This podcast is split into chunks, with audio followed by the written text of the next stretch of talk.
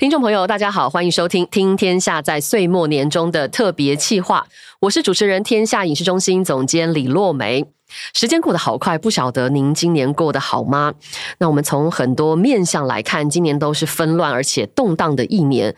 后疫情的高通膨、高利率、地缘政治、能源危机、气候变迁，我们是在各种的挑战之下过了一年。那所有人都想知道，明年的经济局势会如何，又有哪一些重要的观察趋势？这期节目我们开头讲的是一个特别企划，所以很开心和财经 M 平方合作。我们欢迎创办人 Rachel 陈嘉如来到节目现场。Hello，大家好，我是财经平方 Rachel，以及天下杂志主跑科技线半导体产业，一手掌握护国群山供应链的天下杂志主笔黄逸云。听众朋友，大家好，我是天下杂志主笔黄逸云。好，这期节目哈，我们是会在听天下和财经验平方的 Podcast 一起播出。那财经验平方是一个呃，好，我们说定义是一个总经的投资平台。那当然也有做 Podcast，其实是在很受欢迎的一个商业类的节目。但是我知道在市场上其实有这么多金融投资的资讯或者是课程，那财经平方特别强调总经概念的原因是什么？我想要请 Rachel 先来跟我们听天下的听众简单介绍一下财经平方。好，谢谢总监的介绍哦。刚刚有提到总财经平方其实以总体经济研究为核心的数据平台。为什么会以总经为主？主要原因也是因为我们想要放大整个一个视野，很想要看懂说，哎，全球经济对于全世界的股汇债原物料的影响到底是怎么样？所以在财经。平方，其实我们可以一站式的看到全球股汇在原物料相关的数据都汇整在这个网站上面，而且及时的更新，然后透过视觉化的一个呈现，帮助用户可以快速掌握投资决策的时间点哦。像今年大家都说今年就是总今年嘛，因为总体经济的趋势变化很大，变化很快。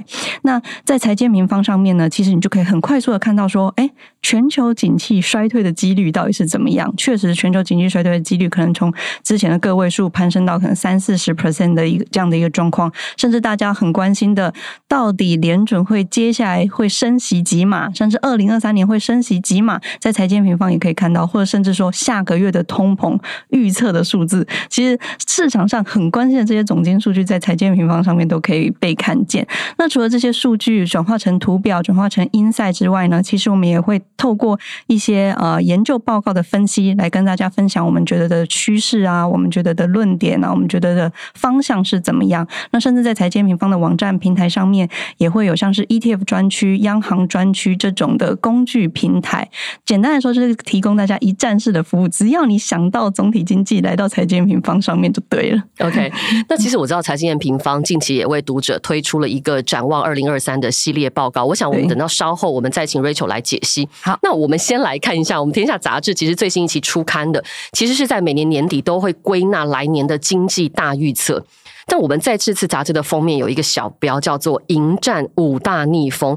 我首先想要先请教易云，到底是哪五大逆风？嗯，这个风有多强劲？对，我想很多人从这个今二零二零二零二二年的下半年开始，应该就已经有感觉，原本疫情红利这样子的一个状态，事实上在各种不同的指标方面，已经有开始感觉到寒冷。那二零二三年是不是会继续寒冷？我们看到各种。指标的状态应该是会继续寒冷，而且会寒冷多久，没有人敢说的很准，uncertainty 非常的高，所以我们把它叫做迎战五大逆风。那回回应刚若梅讲，到底有哪五大？我们也采访了不不少，就是在各个领域的专家同事们，他们在第一大的逆风里面呢，就提到了第一个。地缘政治下的影响显然是没有办法被忽视，特别是美中之间的战略，呃，以前的战略的信任呢，事实上是不存在的。那这个呃，我们的记者们呢，采访了前澳洲的总理，那他被号称是西方世界应该是最了解中国，对最了解中国的一个政治人物。陆克文他怎么诠释？他是说呢，台湾啊，还有美国要应该是中美之间要如何来避这个，如何来建未来的这个战略？他觉得最有效的这个规避冲突的方。方式就是美国呢，你要跟盟友，当然包含了台湾，你要去建立一套政治跟经济啊，还有军事上的一个有效的贺族的战略。那如果说战争能够。尽量的往后延、往后的避，这样也是有好处的，因为你就可以创造政治的空间。那这样的话，对台湾未尝不是一个好处。你创造了空间，你就未来会有更多的调呃，会有更多的协商的可能性。这是不是也是之前包含台积电或者其他一些公司，大家都想要找郑金博是一个很大的原因吗？对呀，而且你看那个经济学都不要做几期的封面，说台湾是最危险的地方。我那时候坐飞机出去，我坐在我隔壁的外国人，怎么说？哎，你们跟对岸会不会打起来？我想说，你呃，你确定你知道你讲的是台湾，不是泰国哈？对，所以那个，所以第一个就拖自觉，美中之间是不会终须一战？陆克文觉得拖拖越久，我们越有回旋的空间。那第二个哦，我们回到刚刚讲的这个地缘政治的正央会在哪里？哦，正央躲不过一件事情，就是晶片。跟半导体，那这个呢？我们的记者采访了目前应该全世界最夯的一个作者，就是《晶片战争》的作者 Chris Miller。Miller 怎么诠释哦？他说：“哎，这件事情啊，在什么时候变得更严重？就在今年的十月，那时候美国寄出了最严厉、史上最严厉的对中国的半导体的制裁。那制裁的包含了说。”哎，那个限制高阶晶片输出中国，那马上影响到 AMD 跟 NVIDIA。然后第二是说呢，它要禁止输出十四纳米以下半导体的制造设备，先进制程设备都不用去了。第三个就是美籍半导体的人才，你也不用去中国了。那这这是什么？这就是扼杀，几乎就是要掐住中国要发展先呃半导体的未来的路嘛。哦，那为什么美呃美国要寄出这么严厉的一个制裁呢？也就是因为他想要防止，这是一个国防的因素，他要防止中国半导体。呃，就是在未来。国防科技这一块的一个发展跟半导体联动很高，所以还要防止中国在这一块的发展。然后第二个是说，在一些关键的领域跟半导体很有关，一个是 AI，一个是治安。你看无人机，中国大疆无人机太强了嘛，对不对？那如果说无人机未来它在半导体晶片上面的运用的颗粒数是越来越多的，那这个跟国防有相关的呃，就是联动性。那第三个趋势呢，就是要讲到刚刚其实 Rachel 前面有讲到这个高物价跟高通膨哦。那这个呃，我们采访。访了 Morgan Stanley 大摩的呃首席经济学家，他就讲到说，在亚洲二零二三年，他认为哦，亚洲经济会跑赢全球，变数呢是中国防疫的松紧度。那 Morgan Stanley 这个学者说，二零二三年呢是黎明前更加黑暗。为什么呢？因为先进国家哦，他们会深陷了通膨，还有紧缩货币的政策，经济表现会不会好？但是反观在亚洲，他认为如果中国在二零二三年的春季真的就解封了哈，如果前提是这一个，那他认为亚洲的经济表现一定会优于全球，所以会有这样子的一个预测。那第四个逆风是什么？是能源。能源危机，这一切来自于那一场战争，对那一场俄乌战争。那俄乌战争它导致了能源的危机，能源的价格，甚至我们大家之前喊的震天响的能源的转型，也因为矿产它的那个供给量的不足，会导致全球大家要做能源转型的困难度。对，那能源转型一困难，什么东西会重新回来？能呃，就是核能的政策，呃，这个。呃，我们的记者在里面写出了一个预测，就是说，他认为二零二三年呢会是全球核能政策重新大复苏、大翻转的一年。我想，台湾自己的工总在白皮书里面也把核能重新放进来，是是不是可以纳入讨论？那日本跟德国更是有这一方面的新动作。那我们压的最后第五个逆风，呃，就是说这个。更要要去关注的是一个流感化的新冠，就是说新冠这件事情在未来会怎么被讨论？大家认为二零二三年应该是会新冠要慢慢的退场了，那走向流感化，那这个也会相当程度的影响我们的生活。大概是这五大的逆风。你昨刚易云讲很清楚，我们大概这个五大逆风，美中的战争霸哦，晶片战争、高利率、高物价、高成本、能源的风暴，还有这个所谓。新冠疫情之后，流感化之后，它一定也会对人类生活带来一些变化。那我觉得这部分我也想要请教 Rachel 啊，就是提到我们刚前面有提到说，你们呃财经平方其实也做了一个展望二零二三的一个系列报告，你们是针对哪一些部分来做了整理，要来跟我们的听众分享？好，我们在今年十一月开始哦，我们财经平方研究团队就针对二零二三年刚刚提到的非常关注的一些议题哦，我们研究团队有撰写一系列的分析文章，包含通膨，刚刚有提到了。通膨非常非常严峻，但是我们团队认为说，基期的效应开始发发威了。好像今年的一个通膨，其实呃非常严峻，是伴随着非常低的基期。譬如说，去年的油价可能只有五六十块，那今年攀升到八十到一百。可是明年我们就会面临到今年非常高的这个油价的一个状态。那这个基期效应发威的一个情况下，好像通膨的高点。已经慢慢出现了，在这一两个月，其实美国的 CPI 就没有在创高，甚至出现一个趋势性的一个滑落。所以明年可能看到那个终点嘛？我们觉得是哎，我觉得明年的一个通膨，它会开始是呈现一个比较趋势性的下滑，这是第一个。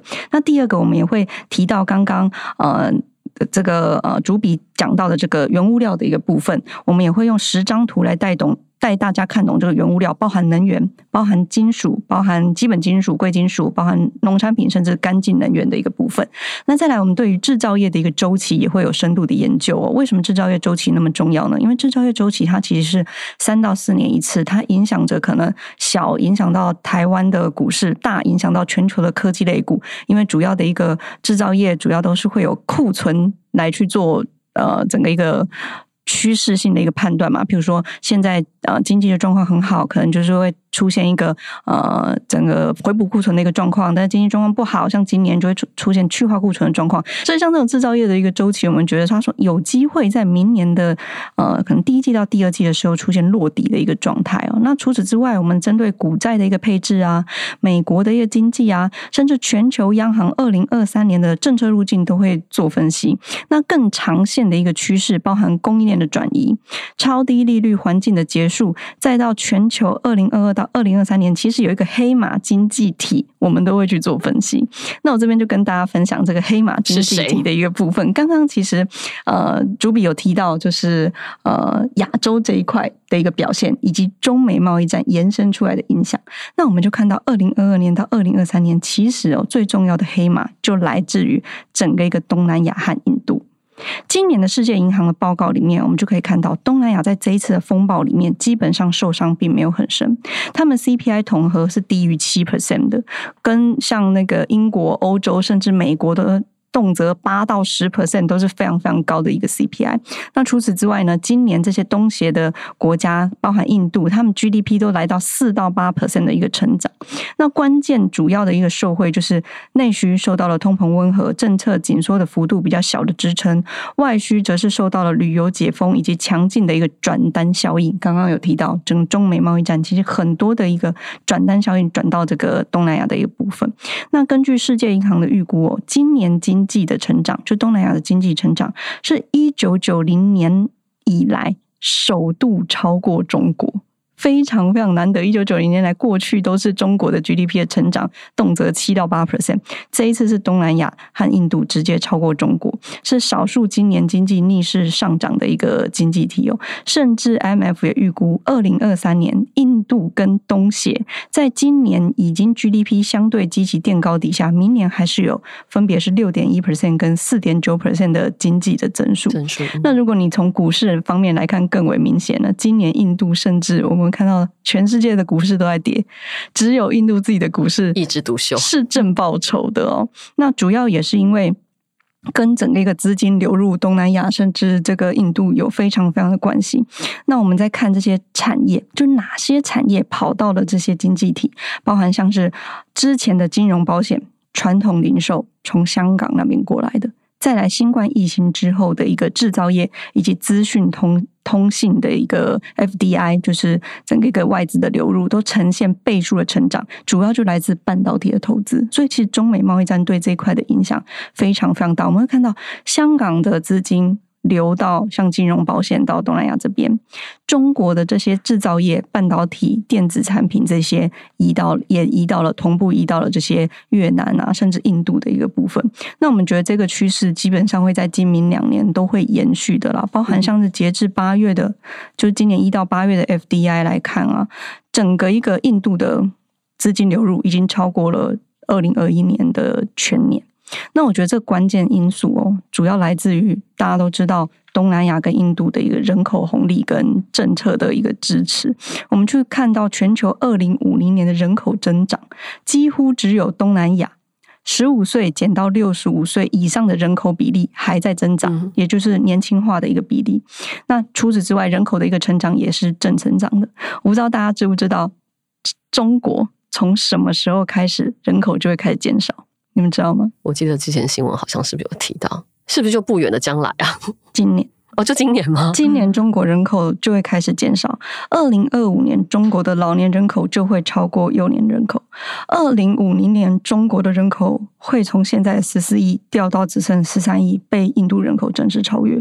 所以在这样子的一个趋势，在包含刚刚提到的中美贸易战啊、科技战的一个影响下面，其实东协甚至印度的这些经济体反而是受惠的，这是我想跟大家分享的一个重点。嗯，刚刚瑞秋提到中国，中国我觉得可能它不光是人口的问题，还有是它人口结构，我觉得这是一个更严峻的一个状况。对，那刚刚其实综合两位提到，我觉得大概几个关键词，真的就是高成本、高物价、高利率，还有我觉得呃。跟台湾也是密切相关的，就是这个我们躲不过，必须在这个晶片战争的这个风暴里面，我们得要去面对的。所以，我们休息一下，下半段我想要请易云来跟我们特别来谈一下半导体产业对全球趋势，还有对于台湾的影响。当然，因为还有就是，我也想要请 Rachel 告诉我们的听众，虽然明年的这个景气还是有这么一丝丝悲观哈，但是在这个悲观当中，我们是不是可以找到一些投资的新手则？我们休息一下，马上回来。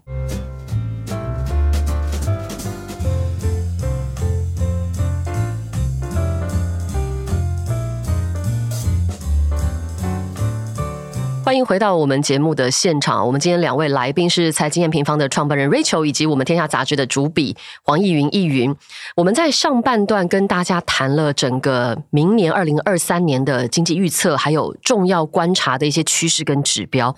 那我想在下半段，我们特别针对跟台湾息息相关的晶片这件事情，半导体产业对于全球跟台湾的影响。所以我想要特别请义云先来聊聊。其实义云前一阵才风尘仆仆，然后从美国的亚利桑那州。回来参加了台机的这个装机上机的典礼，也可以说是一场惊奇之旅。我觉得易云要不要先跟大家分享一下，你那个时候是一个什么样的状况，然后临时又杀过去？哦，对啊，因为我本来其实在芝加哥机场要飞回台湾的嘛，然后三个小就是呃三个小时内从芝加哥机场就是改机票飞到那个凤凰城。那凤凰城是一个不太怎么下雨的地方，结果我不知道为什么 landing 的那一天就下了雨。然后司机说：“哦，你把雨从其他地方带来了，我们需我们需要。”which 我觉得我其实比较想要晴天，因为我从来没有去过凤凰城嘛，第一次去也没有去过 Arizona 其他的地方。那呃，我相信。就是说，实地去到那个地方，你才会知道，在沙漠的环境之下要盖一座，长出了一个对，要长出一座晶圆厂难度有多高。在台湾的先进制程非常多，是集中在比如说我们大家都知道南科嘛，哈，南科早年是比人高的甘蔗田，那你从甘蔗田上长出晶圆厂，我个人已经觉得蛮不容易的。但是要在沙漠上，我觉得难度不可能比它还要低。那到现场，事实上看到，呃，就是台湾的那个团队在当地，呃，包含了非常多供应链，不管你。是无尘室，还是你是整个厂的统包的台湾工联在那边？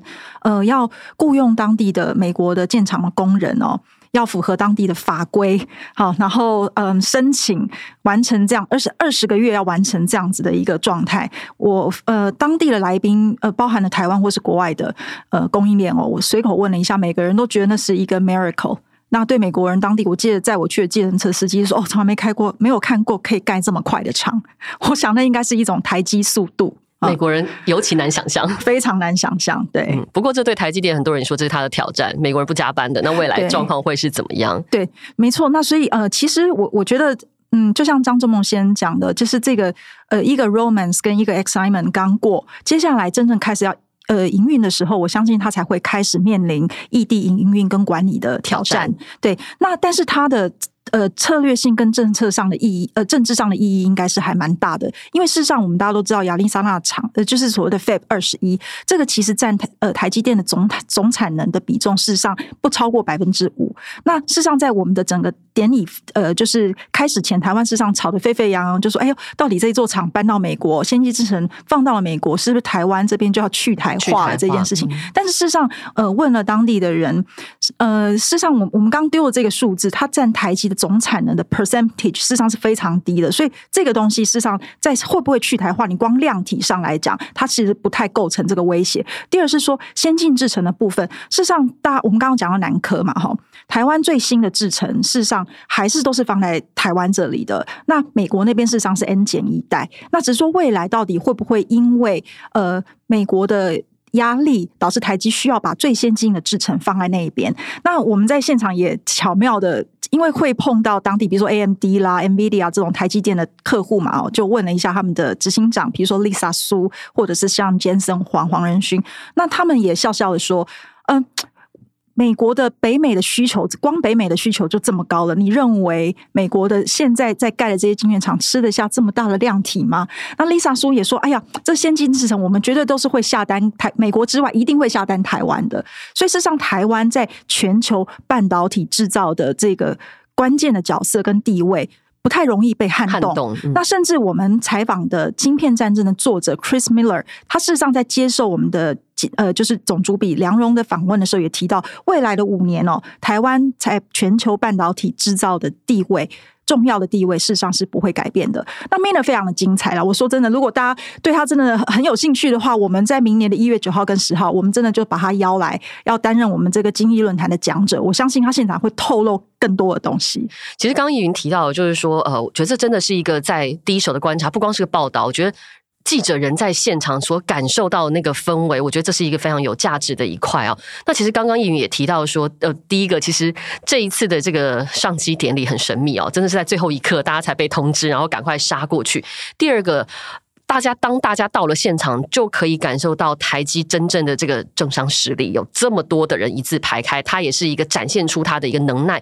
当然，它也反映了，也就是台积台湾对于在这个世界上面一个很重要，因为晶片的关系很重要的一个影响力。但是这一点是不是某种程度，它也反映了这个所谓过去这个美中平衡上面到了一个终结点呢？嗯，对，事实上，过去张忠谋先生他在。全球半导体呃产业最大的贡献就是他创造了这个晶圆代工的这个模式。那台积也非常尊重他们的客户，过去他们事实上是客户为尊的，所以在呃半年多前哦，事实上呃他都是强调一个中美平衡，也就是说最早是让大家看到他亚利桑那厂规划跟他南京厂的规划，事实上它的量体。就是说，月产能量两万片哦，还有 N 减一代这样子的一个概念，都是 equal 的，是一样的。但是六号，十二月六号，我们到美国去参加，当时呃，刘德英董事长公布的这个新的投资，里面还包含了未来这个第二期的工程，他会做这个三纳米。那事实上，这个还有他呃之后总 total 它会是六座厂哦。那事实上，光三纳米这样的 launch 这件事情，就基本上就是打破了过去他在南京厂。跟那个亚利桑那厂最初规划的这个呃技术纳米技术的这个这个等级的这种所谓的两边一样 N 减一代这样的一个要求。第二个是说，呃，南京厂它接下来的扩厂是二十八纳米，这个落差你看有多大？所以等于说，它过去所谓的这个中美平衡这件事情，在亚利桑那厂这个新的 launch 之后，事实上就是被打破，注定台积还是必须得选边站。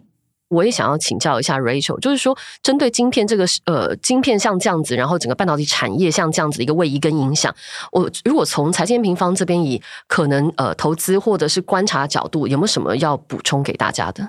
我会非常建议大家观察一个数据，因为其实这个数据它代表着全球科技类股的一个走势，也代表着台股的一个走势。它是台湾的电子零组件的出口。那台湾电子零组件出口其实占台台湾的一个，应该说出口在台湾的 GDP 高达六十 percent 到七十 percent。那这个电子零组件出口又高达了四到五成。那这四到五成里面呢，又有一。又有大概四到五成是半导体相关的一个营收的一个出口金额这样子，所以我会建议说，像这个数字呢，它真的就代表着全球的一个电子股的荣枯，它也代表着台湾的一个晶圆这一块的半导体到底有没有可能持续的保有竞争力，所以会建议大家回来财经平方上面去观察这个数字，它的年增率。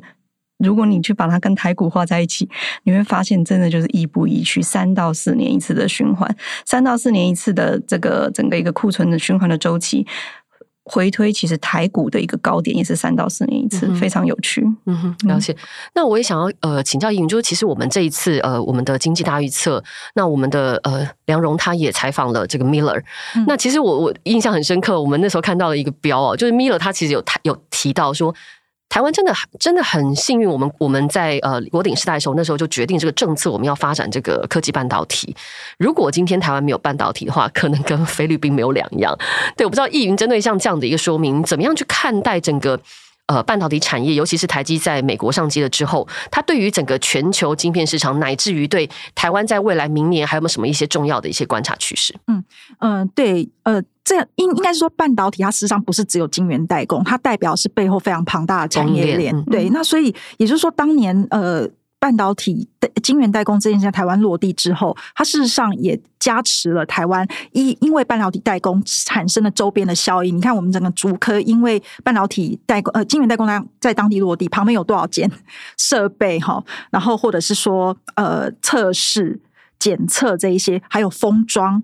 对，那接下来如果这如果没有那一块，我们倒过来讲，这些可能都不会存在。那台湾可能就不会有相关的制造产业的落地。那甚至台湾现在非常非常厉害，占全球大概百分之二十四的 IC 设计产业，这也是因为我们有上下游关系，所以一起发展出来的。所以呃，我同意 Miller 商号同意 Miller 这一句说法了，就是如果我们没有半导体产业，或许我们会菲律 会很像菲律宾嘛？我不确定，因为台湾还有其他的，因为台湾还有其他的制造业，对。还有服务业，对，只是说它的 margin 真的是蛮好的，对，所以我觉得 somehow 是可以这样讲。嗯，好，我想最后，因为我们谈了很多的一个大的一个趋势啊，但是在这个大趋势之下，我相信我们的很多听众朋友也非常好奇。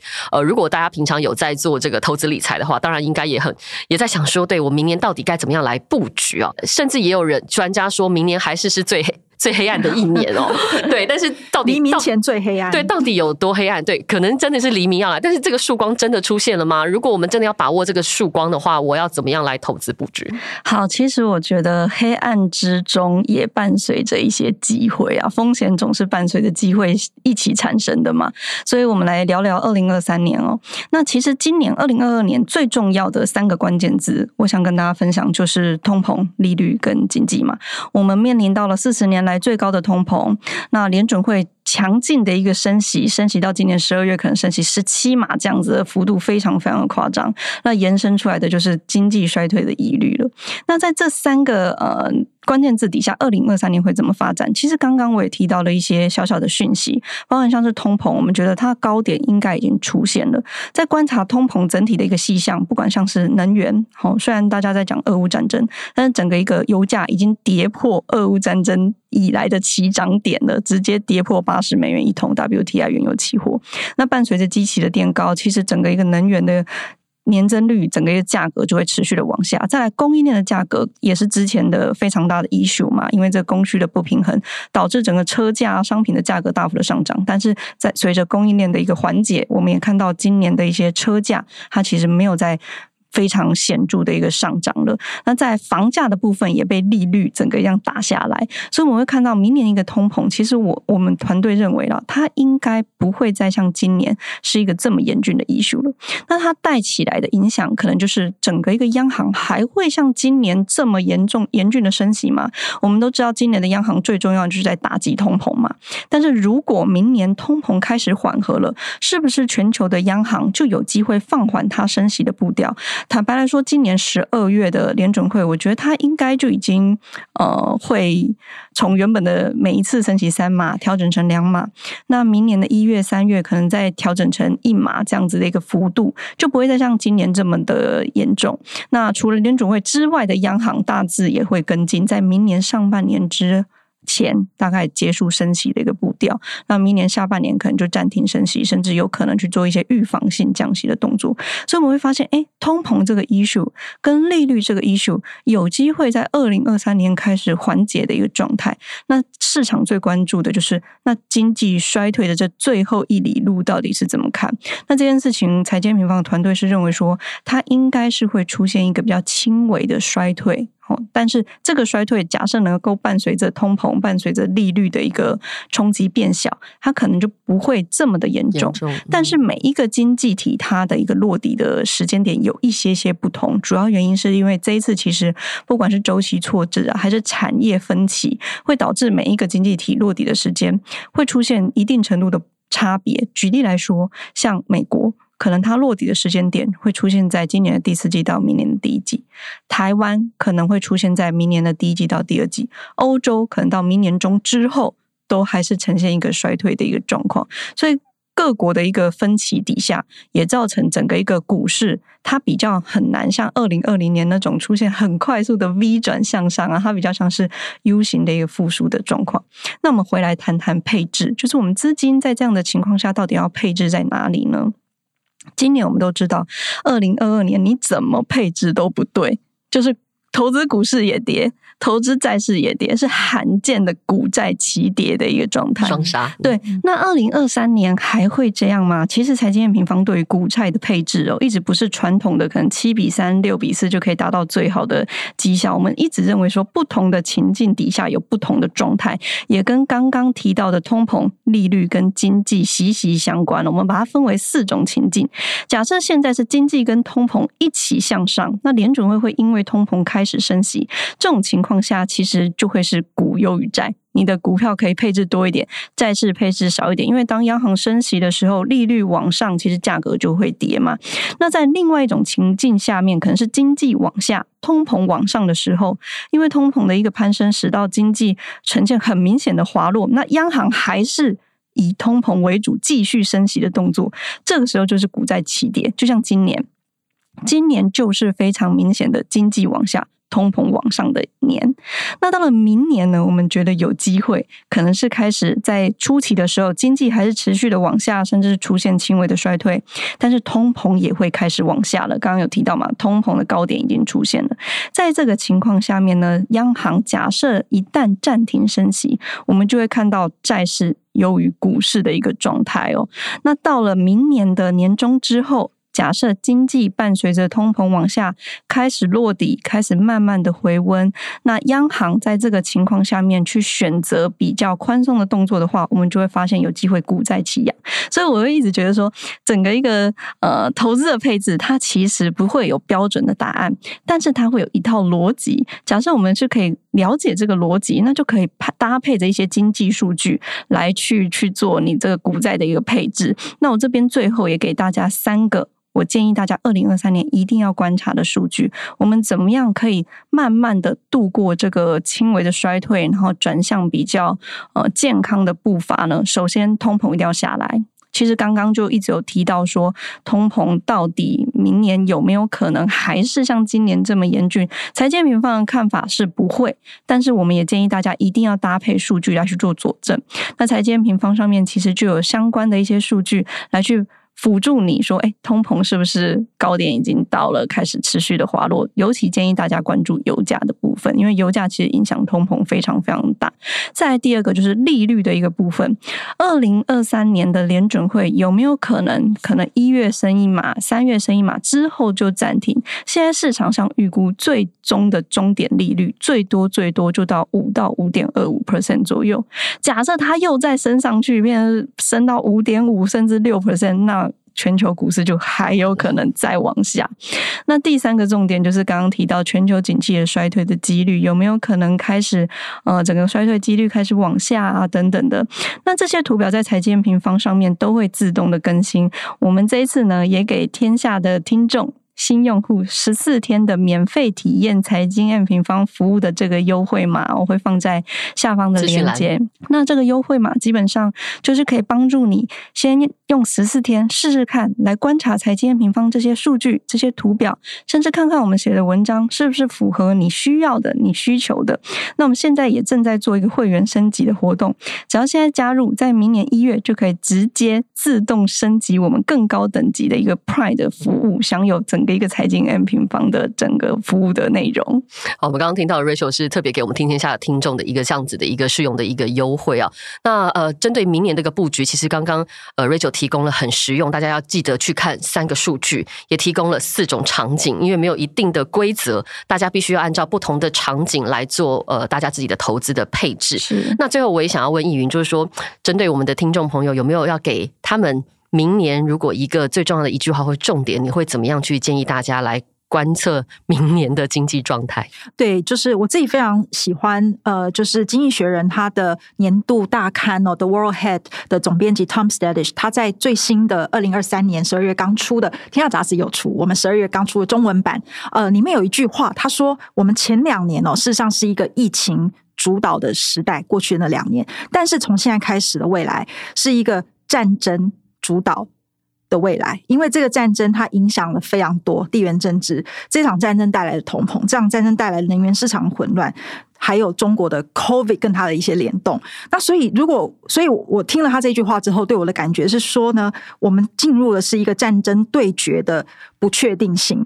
那面对这样的一个不确定性哦，刚刚 Rachel 都讲过了，有很多的 scenario 在投资。那我们的听众很多是企业啦，那你不，你面对不确定性，你该怎么做？就是。韧性跟敏捷，agile 这一件事情，应该是所有企业你必须要及时的反应。面对大环境的不确定性，你在未来不管是在营运上，呃，或者是在面对各种大环境上，比较有可能可以面对这样的不确定。